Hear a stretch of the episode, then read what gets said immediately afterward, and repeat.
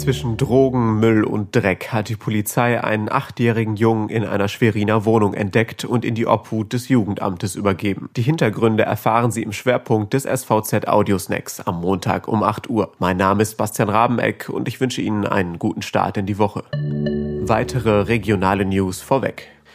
Ab morgen müssen sich Pendler und Schüler auf Warnstreiks im öffentlichen Nahverkehr einstellen. Die Gewerkschaft Verdi hat alle öffentlichen Nahverkehrsunternehmen zur Arbeitsniederlegung aufgerufen.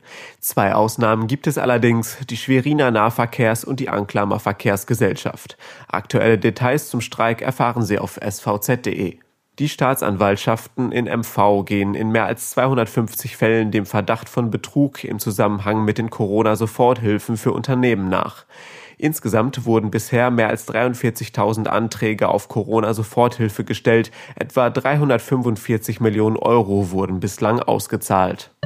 Ein penetranter Geruch nach Cannabis, laute Musik und Möbelteile, die aus einem Fenster flogen.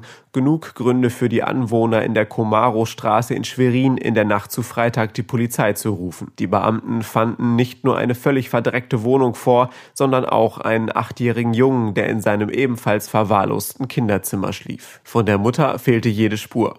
Der 28-jährige Mann, der den Polizisten die Tür öffnete, stand unter Drogeneinfluss und wusste angeblich nicht, dass sich das Kind in der Wohnung befand.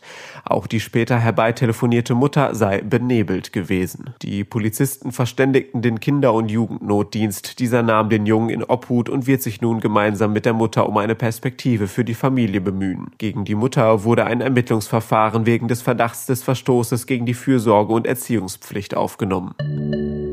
Das war der SVZ Audiosnack.